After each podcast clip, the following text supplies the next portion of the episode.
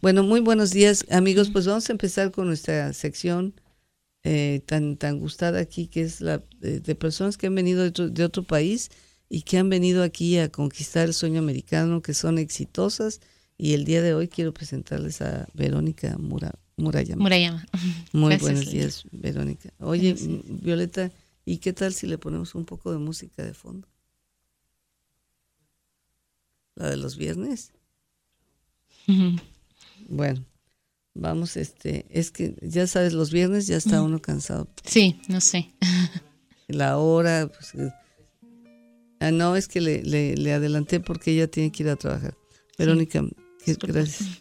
Bueno, pues me encantados de tenerte aquí, oye, me, nos da mucho gusto. Platícanos un poquito qué es lo que haces aquí en esta comunidad. Soy abogada en, las, en la corte.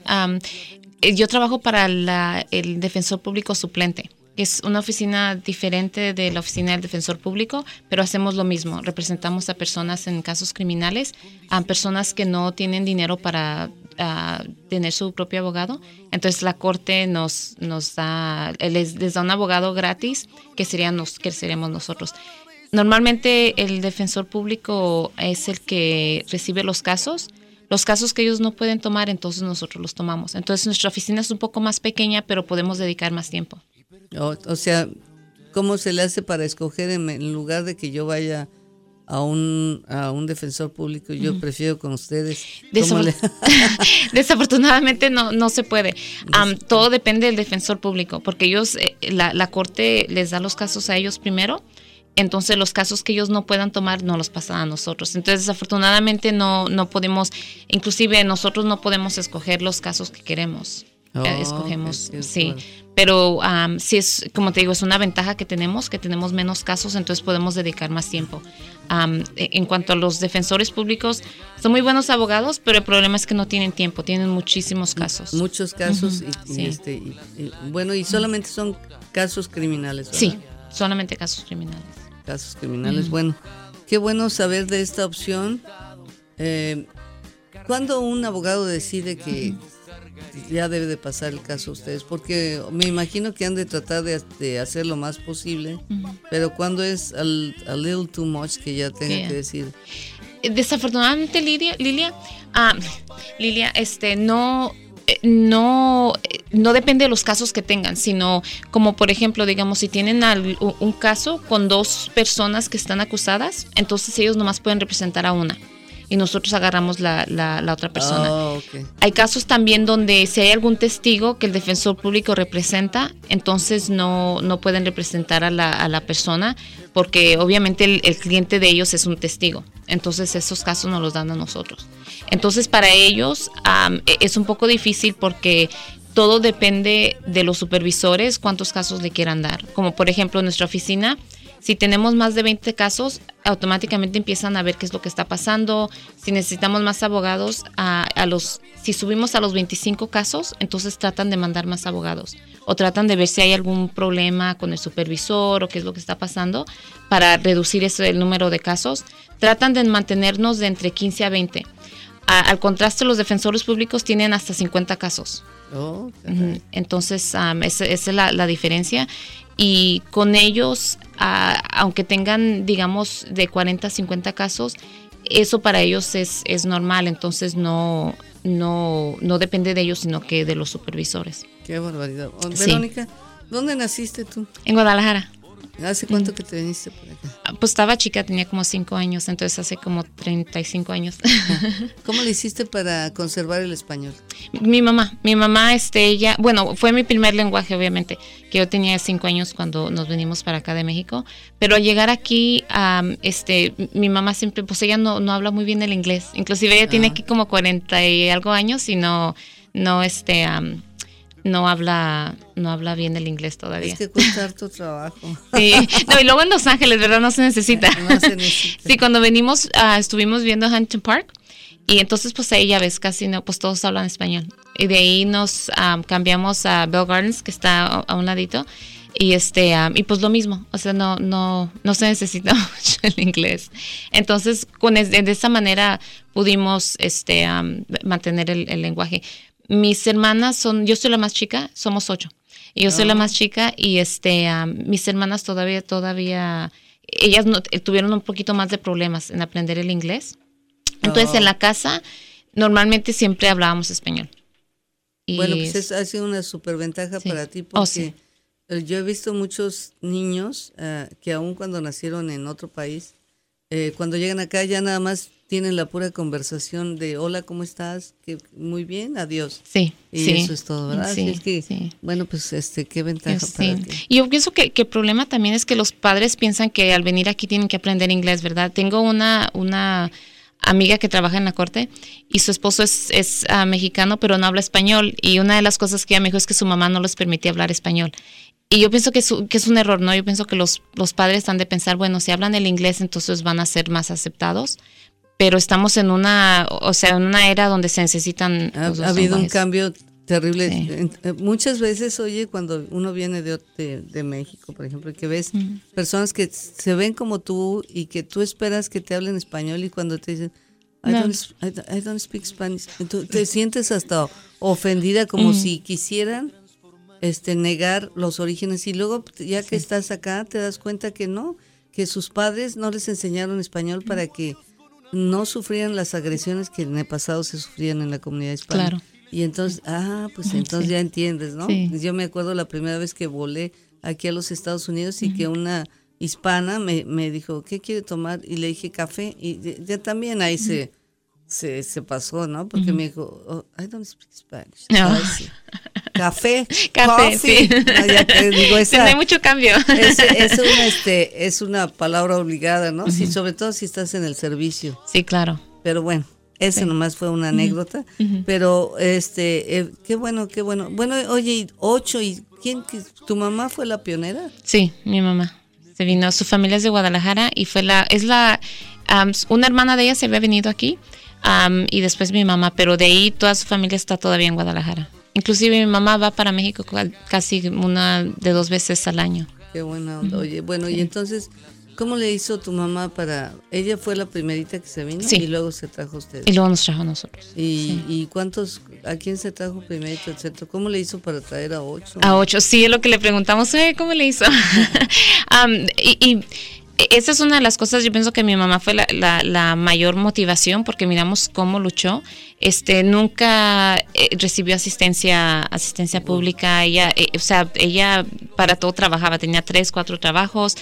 Lo que le ayudó, yo pienso, es que mis hermanas, las más grandes, ellas tenían, la más grande tenía 17 cuando se vino aquí, mi hermano tenía 16, 16 y eran casi todos seguiditos.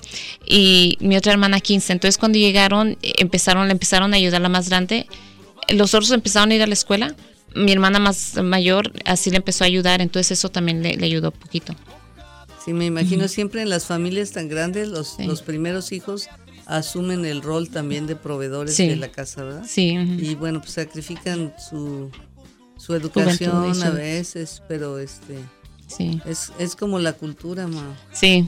Oh, sí. Naciste primero te toca No, sí, es cierto. Y tenemos como ese, ese sentido de responsabilidad, ¿no? Ay- Ayudar a nuestra familia. Ah, e- inclusive yo ahora, este, en vez les ayudo a mis hermanas, si necesitan algo les ayudo, pero es que así, así crecimos. O sea que nos, nos, bueno, nos ayudan. verdad sabes que cuentas con la familia Sí.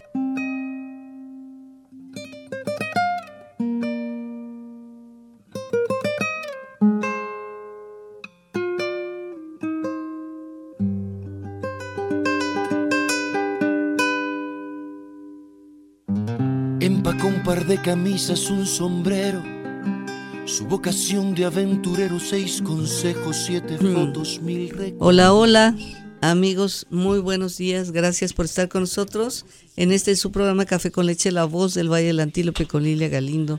Pues estamos aquí entrevistando a una abogada muy prestigiada en nuestra comunidad Verónica Murayama. Y ella es originaria de Guadalajara y se vino cuando estaba bien chiquita. Este, ¿Tenías cuántos años dijiste? ¿Ocho? Cinco. Cinco, cinco años. Ay, ¿Cómo te fue, oye? ¿Qué significó el cambio para ti?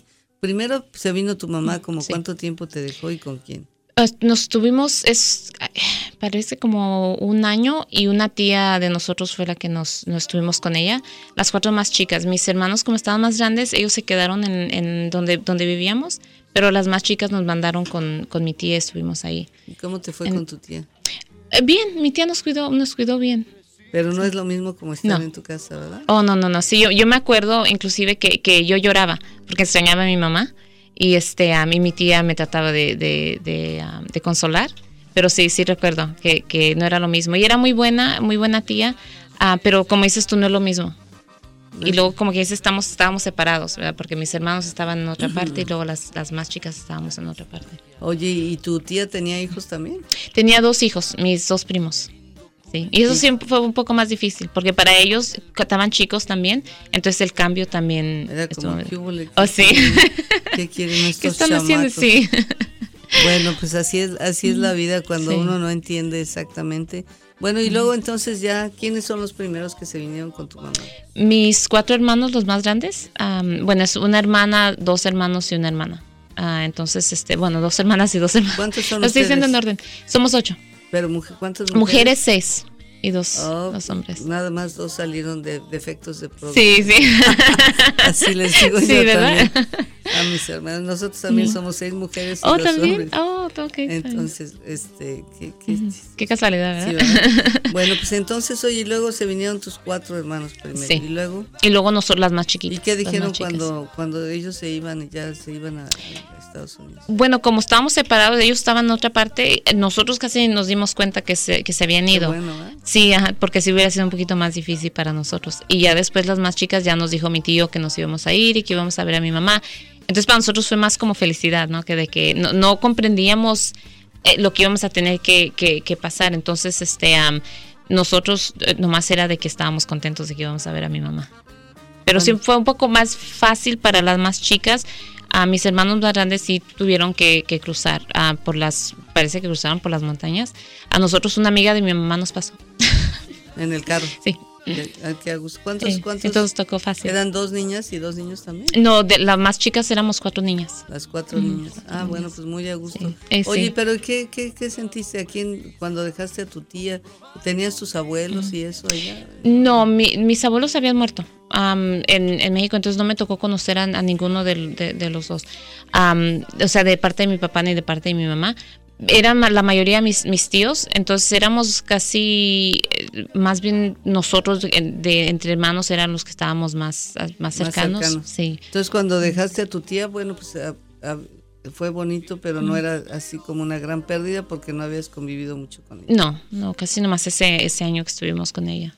Ese- Bueno, oye, ¿y qué? Entonces ya vienen para acá y dejaste la escuela, tus amigos. Sí. ¿Qué, es lo Sí. que más extrañabas? Bueno, como nos habíamos ido con mi tía, entonces eso ya, ya había pasado, o sea, nos, nos habíamos ido, entonces ya habíamos dejado a los amigos, entonces yo pienso que el cambio no fue tan, tan drástico.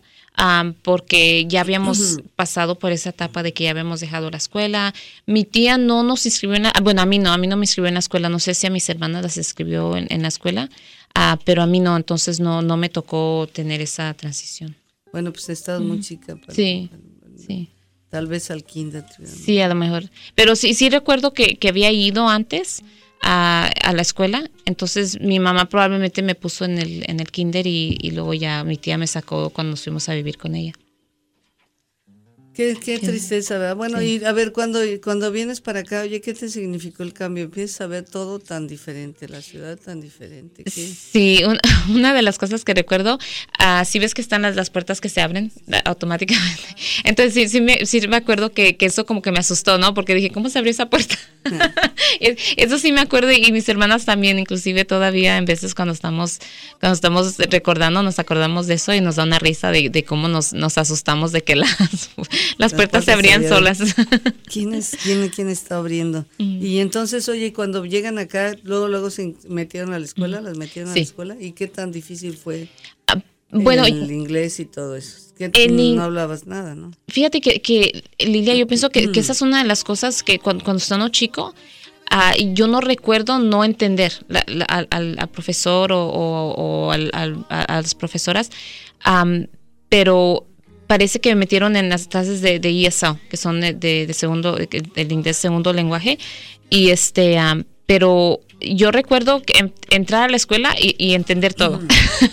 pero no sé si, o sea, en mi memoria no recuerdo yo no haber podido entender a, a- a los maestros. Empecé en primer grado, que ya no, ya no había empezado en kinder, empecé primer grado. Eh, tal vez lo que ayudó es que el profesor sí hablaba español, pero no, no recuerdo si lo hablaba mucho. Pero de que yo recuerde, yo recuerdo, yo ya entendía.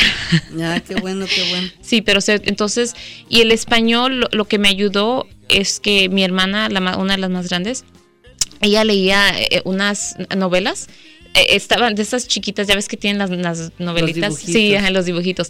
Tenía otros también que eran como historias vaqueras, pero también eran chiquitas y esos no tenían dibujos, eran era nomás escrito. Y a mí me encantaba leer esos. Entonces, porque sí, sí aprendí a leer el español. Entonces, este, eso fue lo que me ayudó también de que de poder escribir y leer el español. Yo leía esos libritos y me la pasaba leyendo. entonces, por eso pude, pude aprender eso y al, mismo tiempo como estaba en la escuela, en la escuela estaba aprendiendo el inglés. Ah, qué bueno, eso también te ayudó. Sí. Si no, a veces hablas español, pero no puedes escribir. No puedes deletearlo. Qué bueno, qué bueno. Oye, y bueno, y, y, ya que fuiste a la escuela, ¿cómo es que te decidiste ser abogada? ¿O quién hubo, cuántos de tu familia tuvieron la oportunidad de ir a la universidad? Eh, ah, desafortunadamente yo fui la primera porque mis hermanos, bueno, los más grandes ya ves que, que estuvieron trabajando. Entonces mis hermanos más grandes estuvieron trabajando. Las más chicas, como vivíamos en una comunidad medio, o sea, no, no era muy prestigiosa, entonces dos, dos o tres de mis hermanas se, se, se, se, embarazaron jóvenes. Una tenía 15, la otra 17, la más grande estaba trabajando. Mis hermanos muy callados y ellos siempre eh, ayudándole a mi mamá pero trabajando, o sea, no, no fueron a la escuela. Y mira, eh, conmigo fue como quien dice suerte, ¿no? O, si no, ya, ya Dios tenía ya algo planeado para mí, porque yo no pensaba ir al colegio. O sea, mi mamá, su, su, su para nosotros siempre decía, terminen la, la secundaria y terminen la secundaria. Eso, eso era todo lo que ella quería que hiciéramos nosotros, que termináramos la secundaria. Dos de mis hermanos sí la terminaron y luego empezaron a trabajar.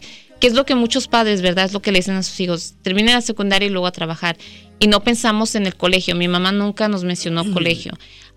sí, recuerdo una vez, estaba yo chica, mi mamá estaba cuidando a una persona que tenía cáncer y la señora vivía en, en Norwalk. Y ya ves, de Bell Gardens a Norwalk, pues es mucha diferencia. La casa muy bonita, muy grande. Y yo, yo me acuerdo decirle a mi mamá, yo quiero una casa como esta. Y mi mamá me, me y, fue un consejo que ella yo pienso que ni pensó, pero para mí tuvo un impacto. ella me dijo, si quieres algo, no, no esperes a que alguien te lo dé, tienes que ir a la escuela, agarrar buen trabajo y hacerlo. Entonces yo en mi mente dije, bueno, pues que, es buen trabajo y que es buen trabajo. Y se me quedó y estaba yo como en quinto, en el quinto grado. Y ya con, con eso como que se me quedó. Y este, entonces ya en la secundaria, estaba tomando una clase de francés y mi maestra fue la que me dijo, me dice, ¿y si tienes tus clases para ir al colegio? Y yo pues dije, pues el colegio, ¿cómo? yo ni sabía nada, Lilia. y este, entonces me dijo, ve, habla con tu consejera y le, dile que necesitas clases para calificar a, ir al, colegio. Y fui con la consejera. Ella tuvo a todos mis hermanos, todos fuimos a la misma, la misma high school. Y nomás de, de los ocho, nomás dos se graduaron de la high school. Entonces cuando yo fui a verla, me dice, me dice, ¿tú quieres ir al colegio? Como diciendo, pues los demás de ustedes no. Y sí me dijo algo así de, mis hermanos y mis hermanas. Entonces, pues yo, yo no sabía nada. Le digo, pues aquí me mandó mi maestra, me dijo que, que tomara, que necesitaba estas clases para calificar, para poder aplicar a las, a las universidades. Y me dice, no, no, no necesitas eso. Y me mandó, ¿verdad? Y me dijo que no, que no necesitaba. Y le dije a mi maestra de francés, al otro día me habló la consejera y me dice, ok, aquí van a estar tus nuevas clases. Entonces lo que yo pienso que pasó es que la maestra de francés fue y le dijo, oye, es que está pasando, porque ella como quien dice me, me dijo que no. Y este, interesa, lo que pasó con esa, con esa consejera, bueno, lo interesante es que al principio como quien dice, ella me, me dijo que no. Al último ya cuando miró que tomaba mis clases, agarré buenos grados, inclusive ella me recomendó para una beca, esa misma consejera. Oh. Sí, entonces como que cambió las, cambiaron un poquito las cosas. Pero, o sea, como te digo, si no haya yo tenido eso, no hubiera yo ido a, la universidad si no haya tenido esa maestra. Porque como te digo, mi mamá lo, lo que ella quería es... Sí, Ella no sabía cómo orientarte. y eso pasa mucho en nuestra comunidad. Claro. Y también pasa mucho, perdón, que te, perdón, ¿eh? que te encuentras un consejero como ese que no les importa o que piensan, bueno, la comunidad hispana no quiere, pues, ni van a ir, no van a ni pueden, ni nada. Exactamente, sí. Así es que bueno, pues es la suerte de tener a alguien que te pueda orientar, oye. Sí. Yo he visto, ay, Violeta, cierra el tantito. Ya. Yo he visto tantísimas familias, oye, que ves los jóvenes bien inteligentes, que, que, que pueden hacer mucho, pero no hay nadie que les diga y si los padres tratan de decirle, no le, no le hacen caso a los padres. Sí. Pero cualquier otra persona que te aconseje y te aconseje bien puede hacer lo que hizo contigo. Eso es cierto. Les, les ponemos más, más atención, ¿no? Especialmente cuando está uno como en, de, de, los 13 a los 16 teenagers. Ah, sí, este, eh, les, más, les ponen más atención a otros. No, eso es cierto. No, mi mamá, ¿qué va a saber? no sabe nada. Mi papá. la rebeldía, ¿no? Contra los padres. No, sí es cierto. Y mira, de, de, en términos de ir a la, a la escuela para, para estudiar para abogada, a mi mamá me había mencionado cuando estaba yo chica de que su papá de ella siempre quería un doctor y un abogado. El doctor sí se le hizo, mi tío, mi tío es doctor, pero el abogado nunca se le hizo. Entonces yo como que con eso sentí que mi mamá, pero ella no me lo dijo sino para mí, sino que fue una conversación, pero ese tuvo ese, ese impacto en mí, sí. Entonces dije, bueno, yo voy a ser abogada, pero ni sabía yo lo que era. estaba yo chica. Pero este sí me tocó una vez mi mamá, pues no hablaba muy, no hablaba muy bien el inglés.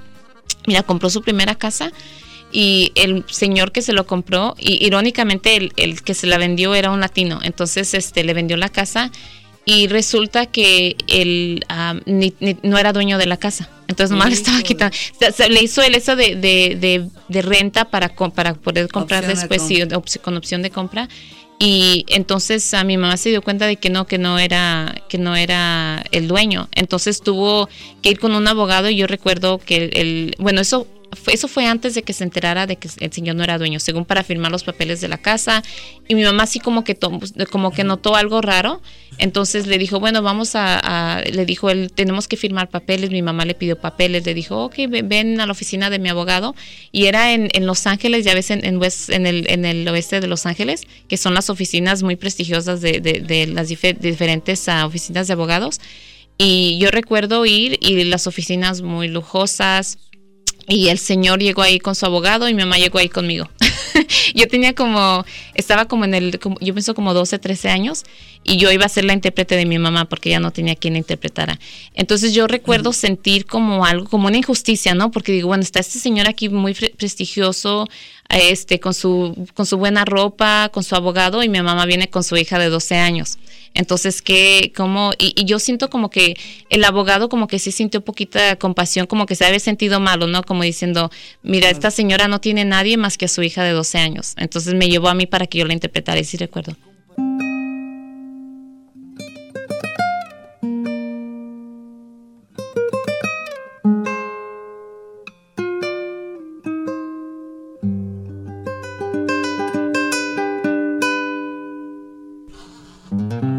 Queridos amigos, muy buenos días. Gracias por estar con nosotros en este su programa Café con Leche, la voz del Valle del Antílope. Estamos transmitiendo desde KUTY 1470M en Palm de California y para todo el mundo a través de caféconlecheradio.com. Les habla Lilia Galindo. En los controles tenemos a Violeta y estamos platicando aquí con una abogada de nuestra comunidad. Eh, este, ella es perfectamente bilingüe y eh, ¿cuántos años tienes trabajando ya como abogada? Eh? Ah, 12 años. 12, años. Sí. ¿De, qué universidad te graduaste?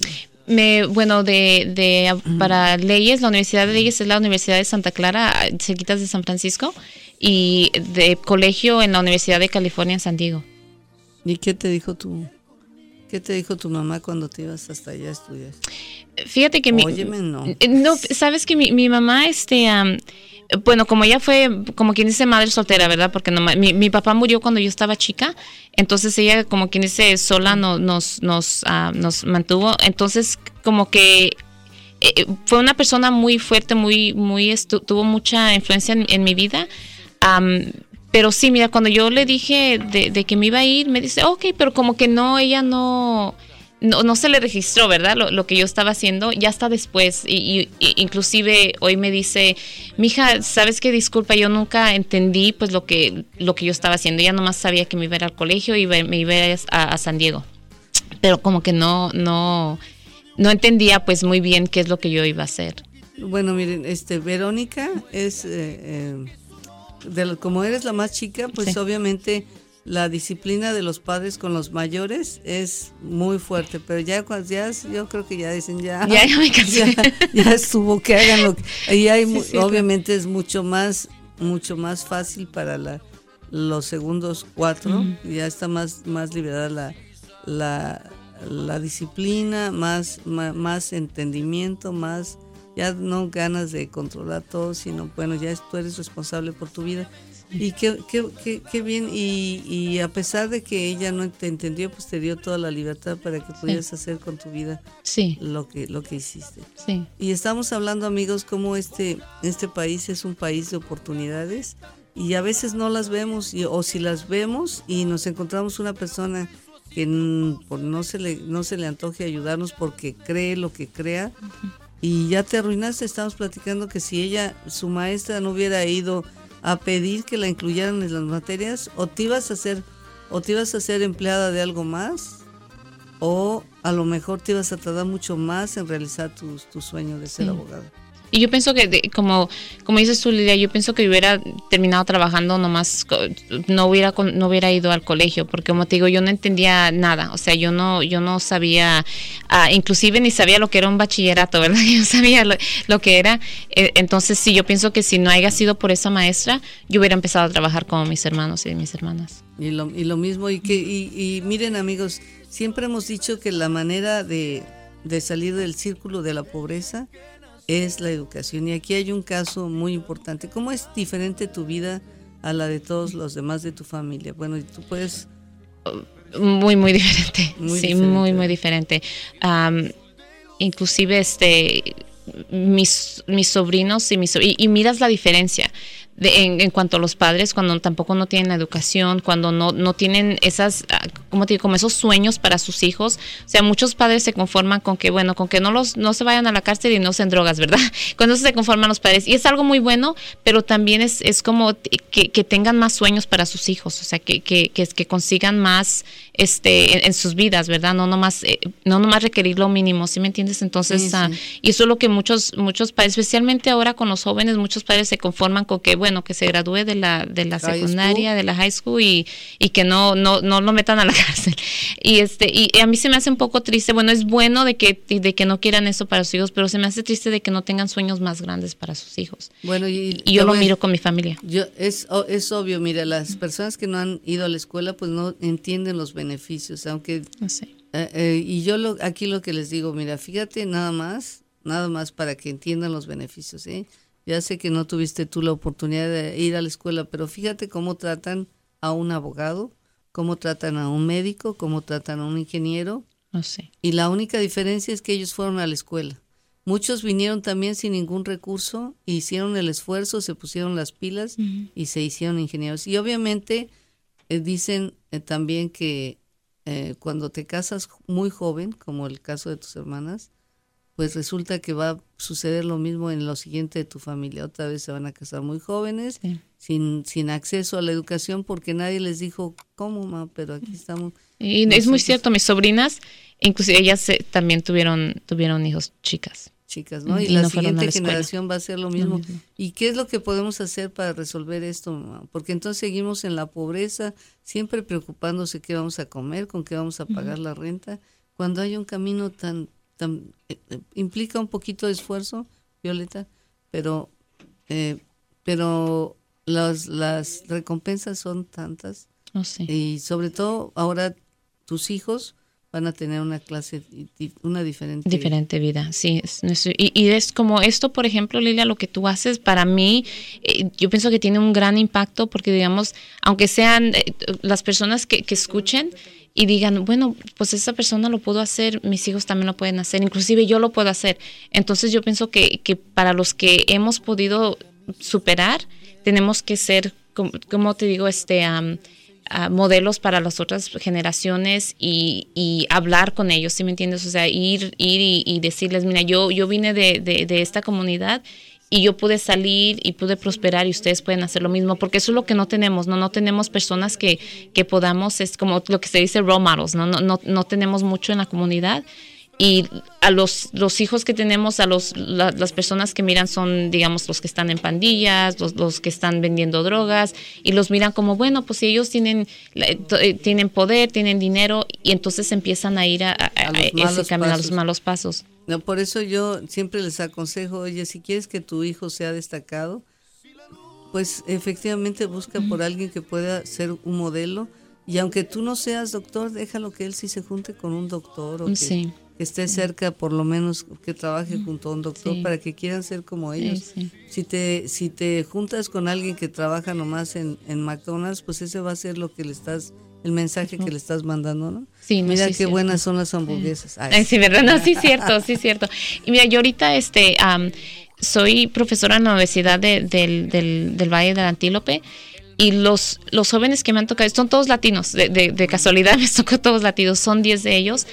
Y, y, es lo mismo, o sea, que los papás nunca les aconsejaron qué es lo que puedan hacer y lo que ellos me dicen es, ¿qué es lo que puedo hacer para, para tener esto y qué es lo que puedo hacer? Entonces, yo he hablado con ellos y, dos de las estudiantes me acaban de decir que quieren ir a la escuela para, para ser abogadas también. Entonces, se me hizo muy bonito y yo pienso que tenemos casi como esa responsabilidad, ¿no? De, de, de ir a nuestra comunidad y, presentarles y decirles, mira, pueden hacerlo. Y como lo que tú estás haciendo, ah, se me hace muy, muy lindo porque es, es, puedes, este, ¿cómo se dice? Este tocar a mucha gente, ¿no? Y, y, poderles decir. Quiero abrirles sus horizontes, pero que estén aquí, mira cuántas posibilidades.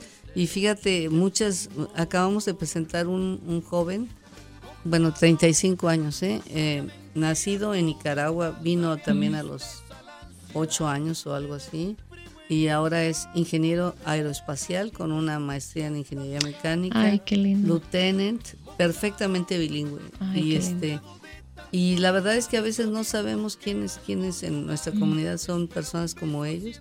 Y yo nada más por eso hice esta, esta sección de, de personas que vienen indocumentadas, porque quiero que sepan que no importa lo que hayas pasado, no importa cómo hayas venido, si tienes las ganas y le pones el esfuerzo, vas a poder lograr algo muy muy importante para ti y para que tus hijos ya no tengan que pasar eso de que qué padre que ahora te puedes comprar la ropa que tú quieres, no sé, cierto. tu carro, tu carro bonito, mm. escoger la casa donde quieres vivir. Y aunque no es no no todo es tan fácil, todo cuesta trabajo, pero son unos poquitos años de esfuerzo. Si llegas y trabajas en un lugar donde te pagan bien mal, donde te odias hacer ese trabajo y llegas y te acuestas en el sofá a ver las telenovelas, el resto de tu vida vas a tener lo mismo. Si haces un pequeño esfuerzo de ir a educarte tres horas por, un corto plazo, digo, lo que, lo que invierte uno de tiempo a lo que ganas es Sí. Este, y el tiempo va a pasar, ¿no? Entonces, el tiempo va a pasar, de todos modos. De todos modos pasa. O eres abogada o eres o todavía estás trabajando en el mismo lugar, trapeando ahí el, el, el piso y luego pasan cuando todavía no se seca. Eh, no, sí es cierto, sí es cierto. Vamos a ir a una llamada, ¿eh? Buenos días. Buenos días, ¿cómo está? Hola, Zenon, how are you? Bien, bien. Eh. No, nomás que felicitar a la muchacha, pero a veces, el otro día tuve un, una discusión también en el programa ahí con unos que, digo, tanta la ignorancia, pero cuando empiezan a hablar que si se juntan con de McDonald's, porque los otros estaban diciendo que los orientales que se dedican a, a la escuela nomás y entonces le digo, el, fíjese que esa es la diferencia de todos los países, porque yo he, tengo muchos amigos y me pongo a platicar de diferentes países. el, en los otros países es el, porque dijeron que la diferencia de no tener dinero en el estudio no tiene, no tiene que ver nada, pero sí tiene que ver mucho. La única diferencia del americano es que el americano, porque yo conozco, el doctor donde trabaja mi esposa es millonario. Y, lo, y los hijos trabajaban su part-time teniendo dinero, que les inculcan el, el, hábito del trabajo.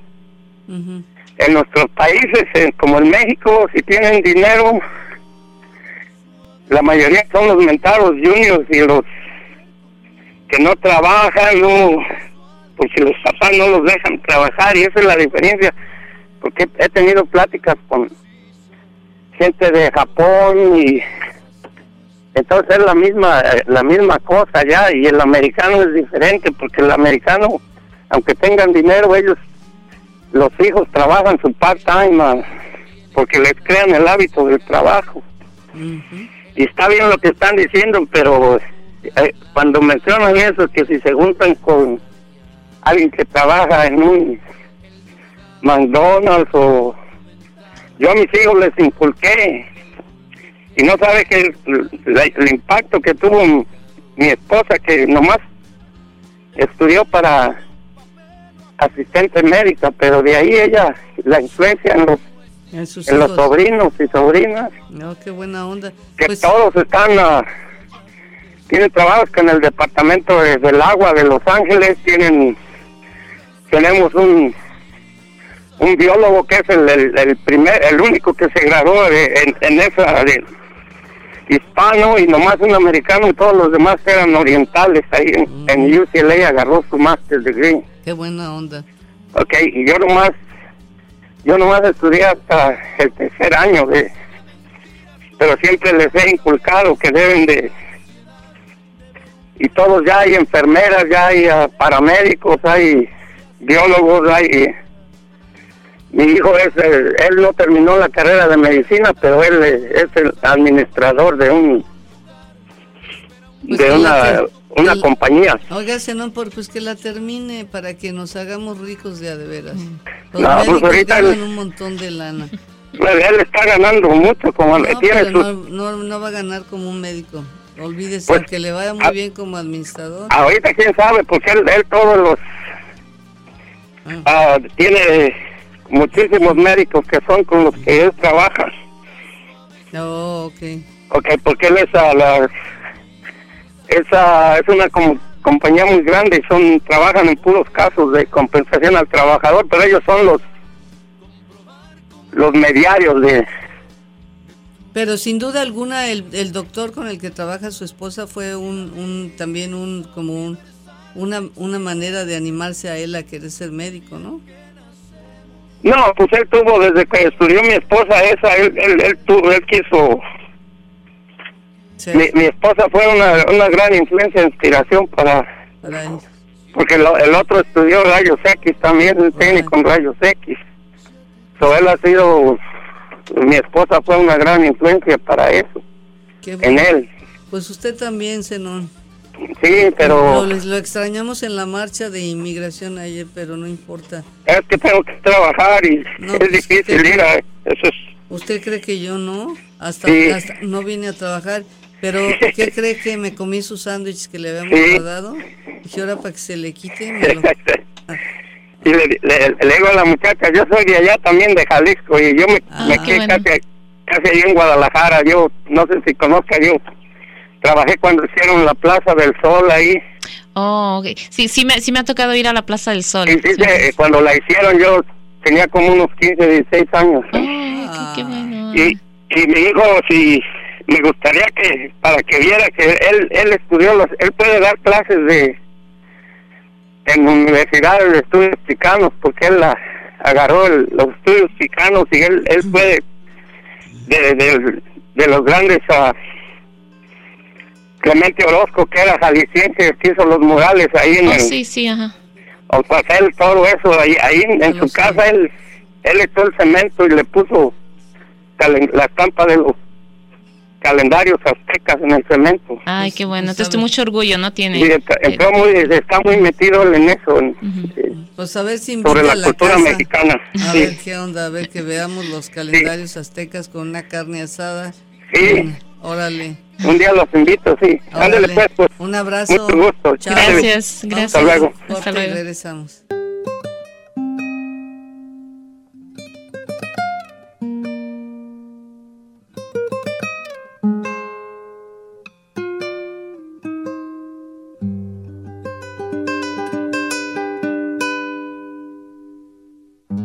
Empacó un par de camisas, un sombrero su vocación de aventurero, seis consejos, siete fotos, mil recuerdos.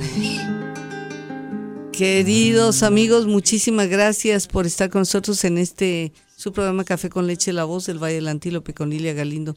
Tengo aquí a Verónica Murayama, ella es abogada y ¿cómo se llama tu agencia otra vez? A, las oficinas del defensor público suplente. Suplente. ¿Y en inglés? Es alternate public defender. Sí, la gente se confunde. Así, alternate. nomás quiero que enseñarles que sabes hablar inglés. Ay, gracias.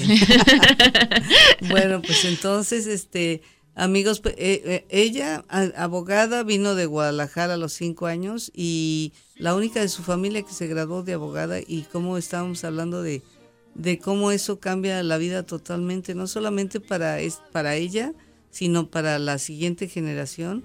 Oye, muchas personas todavía quedan embarazadas a muy temprana edad porque no tienen absolutamente ninguna información de, qué es una relación sexual, de cuáles son las consecuencias, cuando hay tantos recursos para prevenir que un joven se quede con este child support por el resto de su vida porque nadie le dijo que podía usar un condón o, que las, o que las, las jovencitas eh, ya no continúan su educación en muchos sí. Ya no, desafortunadamente. Y, inclusive, Lidia, cuando este ahorita hay un el problema que, que, que tenemos, o sea, que estamos viendo que va a pasar en California es que los latinos vamos a ser la mayoría, pero todavía nuestros los números que van a las universidades son muy bajos. Me parece que nomás como el, el, el 9 o el 10% de los latinos van a la universidad y todavía es mucho más bajo para seguir a, a, a otra, o sea, un nivel más alto especialmente con los hombres, con los hombres latinos, me están viendo que están los números están bajando de los números que, que, están yendo a, las universidades. Las mujeres han incrementado mucho, pues es que tienen que reconocer que somos más inteligentes, definitivamente. claro. no, ojalá que, ojalá que se pongan las pilas también si no se quieren quedar rezagados o simplemente si quieren seguir en ese nivel, aprendan a cocinar bien, a lavar los platos y entonces se quedan en la casa que asuman el rol que, Exacto. que, teníamos nosotros antes. Y, pues, no, hay problema, te encuentras un buen proveedor de servicios oh, domésticos y te vas a trabajar con mucho gusto. Viejo, ya está la sopa. Pero si no están yendo a la escuela, ¿verdad? Los hombres, entonces, ¿cómo vamos a hacer? no, no, bueno, pues vamos a ojalá que amigos que de verdad pongan atención a esto porque se pueden quedar rezagados. Yo creo que la, mejor manera es tener una pareja equilibrada, ¿no? Donde los dos avancen al mismo tiempo como una sociedad. Oh, claro. No como alguien abusa a alguien, sino los dos marchando en la misma dirección y entonces vas a tener progreso en tu casa y en tu familia. Oh, sí, sí, porque va, a ser va a haber más igualdad. Si una persona ah, procede y prospera y la otra persona no, entonces ahí se divide el a ver, tenemos una llamada. Buenos días. Sí, buenos días. ¿Quién habla? Mi nombre es María Mendoza. Hola María, ¿dónde andas tú en Palm Buenos días, sí, mire, estoy aquí llamando, este, me da gusto que haya este tipo de personas, felicitarle a usted, a la abogada también, para este, este tipo de impulsar a los jóvenes a seguir en la escuela, que en eso es... Ah, yo creo que es la mejor que herencia que les podemos dejar a los hijos. Miren, yo ni si, yo les digo, ni siquiera necesitan ahorrar para pagar el colegio, porque las, los que tienen ganas de, ir van a hacer como le hagan, nadie pagó por ti. Entonces, lo único que hay que hacer es mandar a sus hijos todos los días a la escuela y llegar a tiempo. Y con eso le está dejando más que nada la mejor herencia. Y motivarlos más que nada también a que salgan adelante y este digo, nosotros no nos quejamos, nuestra vida fue bonita y todo, pero nos hubiese encantado haber tenido las oportunidades que ellos tienen todo aquí prácticamente en bandeja de plata y desperdiciar su vida a veces irse por rumbos que no les van a traer nada bueno. Sí, exacto. ¿Verdad? Entonces, este, yo gracias a Dios estoy muy orgullosa de, de mis hijos. Eh, tengo dos graduados. Este, uno es filósofo Está dando clases en el colegio, tiene su maestría y va por el doctorado. Ay, qué bueno. Ajá. Y este y el otro hijo estudió TV Communication, es para videos, películas y eso, en la desafortunadamente no se ha podido acomodar.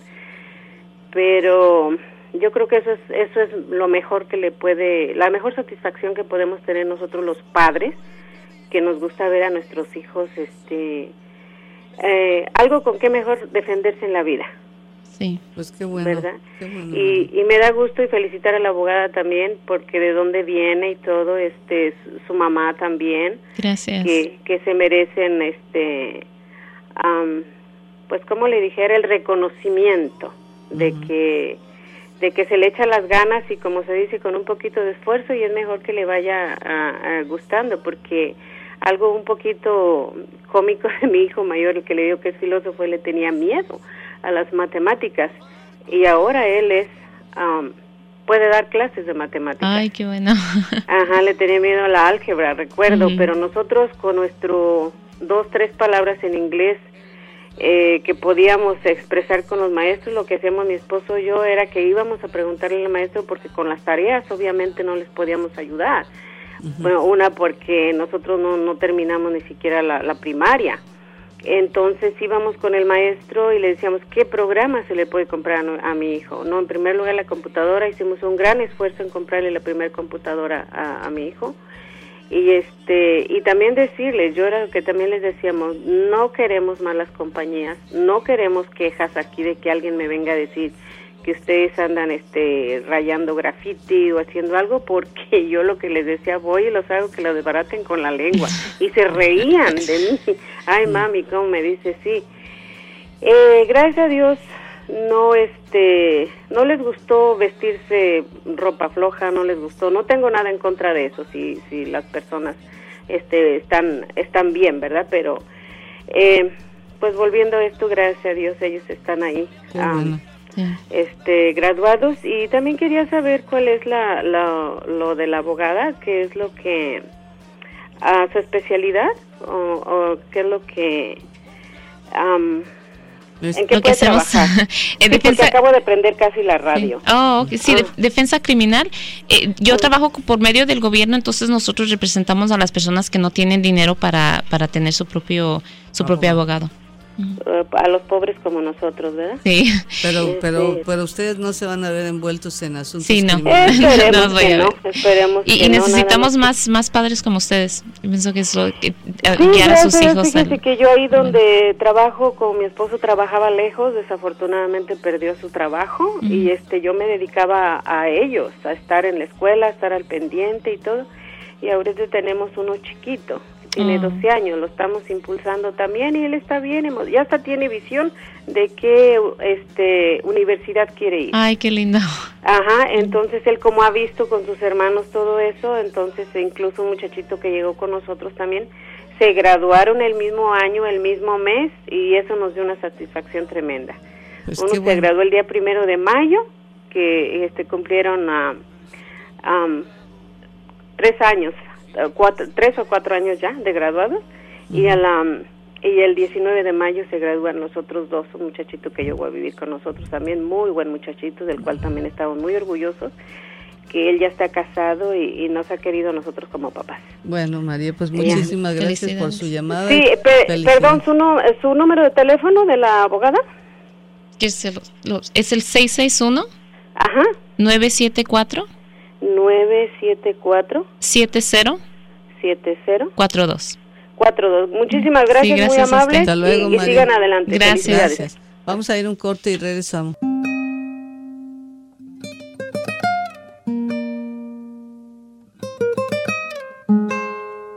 Queridos amigos, muy buenos días. Muchísimas gracias por acompañarnos en este su programa Café con Leche, la voz del Valle del Antílope. Estamos aquí de lunes a viernes de 7 a 9 de la mañana. Ojalá contemos con su audiencia todos los días, de lunes a viernes. Y en las noches en, en la W Radio 690 AM, los martes en las noches de 8 a 9. Bueno, pues estamos aquí con la abogada Verónica Murayama. Oye, ¿cómo, si eres de Guadalajara, a ver, explícame.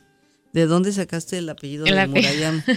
Bueno, mira, mi, mi abuelo vino, es, es japonés.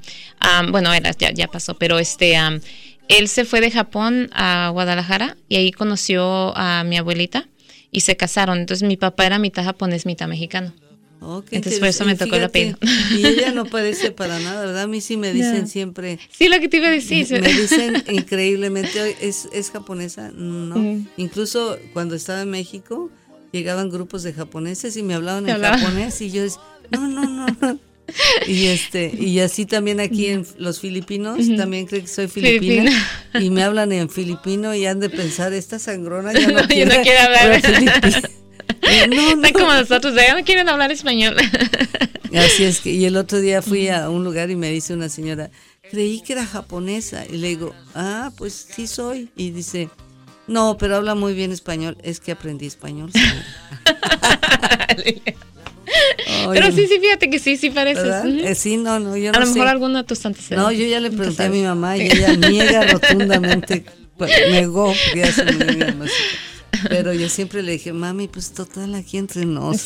Vamos a echarnos un whisky y platícame todo. No, pero yo creo que yo, yo creo que ha habido una mezcla de tanto con tanto que unos sí. parecemos y otros no. Y otros no. ¿Y comes mucho arroz? No? no? más frijoles. Pero pues qué padre. Oye, pues este, yo sé que te tienes que ir a trabajar y el tiempo vuela.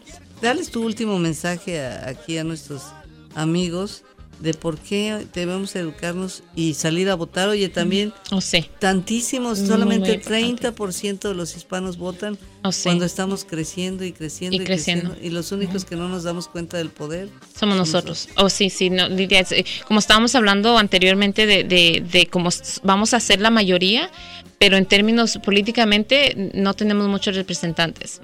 Ah, para votar también la mayoría no, no, votamos. Este, en la educación también en las universidades no somos la mayoría, somos la minoría. Entonces es, es algo como que tenemos que preocuparnos, ¿no? Porque qué clase de, de, Estado vamos a tener cuando la mayoría no tenemos, no votamos, no vamos a la escuela y, y, como te digo, vamos a ser la mayoría en California. Oye, nos van a querer regresar a México. Oh, sí, sí. ¿Saben qué? Viéndolo bien, hicimos un error con California. Eh, sí, mejor se lo regresamos a México. no, sí es cierto. Entonces, este, por eso es, es muy importante. Eh, eh, eh, individualmente para prosperar, ¿no? Porque todos queremos tener, tener mejor vida. Entonces, individualmente para, para, para, para mejorar, como comunidad, y lo mismo también, que necesitamos personas que nos representen, que representen lo, que nosotros necesitamos. Ah, el, el, voto es, es, muy, muy importante. O sea, tenemos tanto poder, pero no, no nos damos cuenta, ¿no?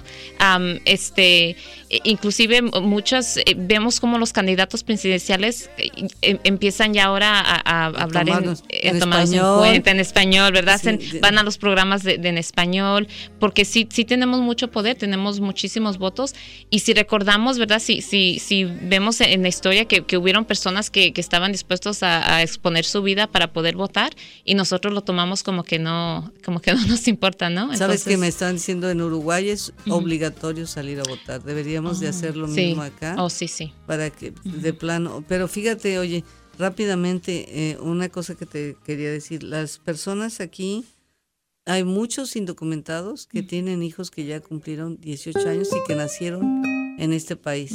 Pero todavía no les cae el 20, que esa es la manera de que salgan a votar y oh, cambiemos a personas que acepten la reforma migratoria. Oh, sí. Y así es que tú que trabajas con jóvenes ahí que son hispanos, cada quien que agarre cinco y se asegure de salir, de que se salgan a registrar para votar y que voten ese día, porque luego dicen, se me olvidó.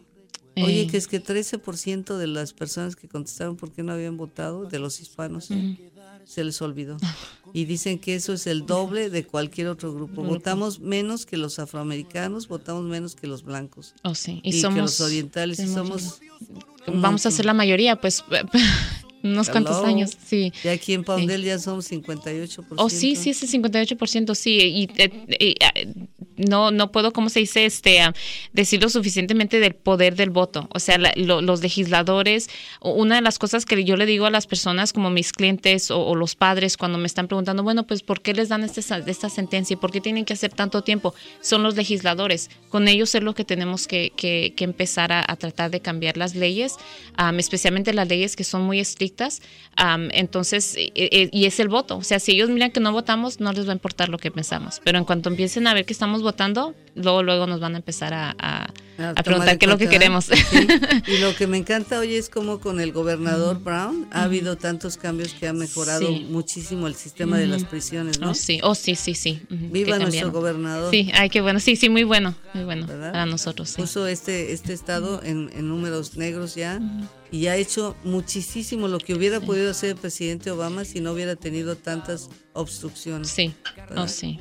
Hoy En, la, en la mañana comparaban el estado de Texas con el estado de California y como el estado de Texas, que los muy, muy uy, pero estamos exactamente en el mismo nivel y, y aun cuando afectó más a California la crisis económica que a Texas pero el amigo de Texas se cree el muy muy y el gobernador no dice nada, pues solamente hace, hace y hace. Y hace, o oh, sí, si no hablas de lo que, que, actúa, ¿no? Exactamente, pues te agradezco mucho porque hayas venido, Gracias mi querida a ti, Verónica, ojalá que eh, pues podamos tenerte más frecuentemente aquí en el programa para que nos ayudes a motivar a nuestros jóvenes de que sí se puede. Sí se puede, sí, sí, cierto. Y gracias Lilia, lo que estás haciendo se me hace maravilloso, porque como nos estás uniendo, ¿no? Como comunidad y como te estaba diciendo en el, en el, en el durante el comercial, de lo que estás haciendo nos, empezamos a dar cuenta de cómo hay otros latinos que, que, que han, que han prosperado y es ah, una motivación ¿no? para, para las otras personas. Y sobre todo, oye, para los hijos que vinieron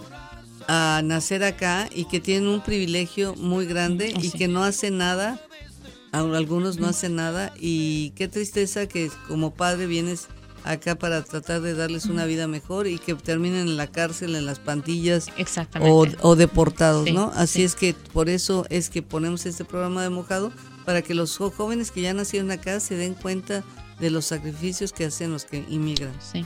Que dejas tus tacos, oh, sí, tus chicharrones. Gracias, Lilia. Fue un placer tenerte por acá, ¿eh? Te agradezco mucho que hayas venido.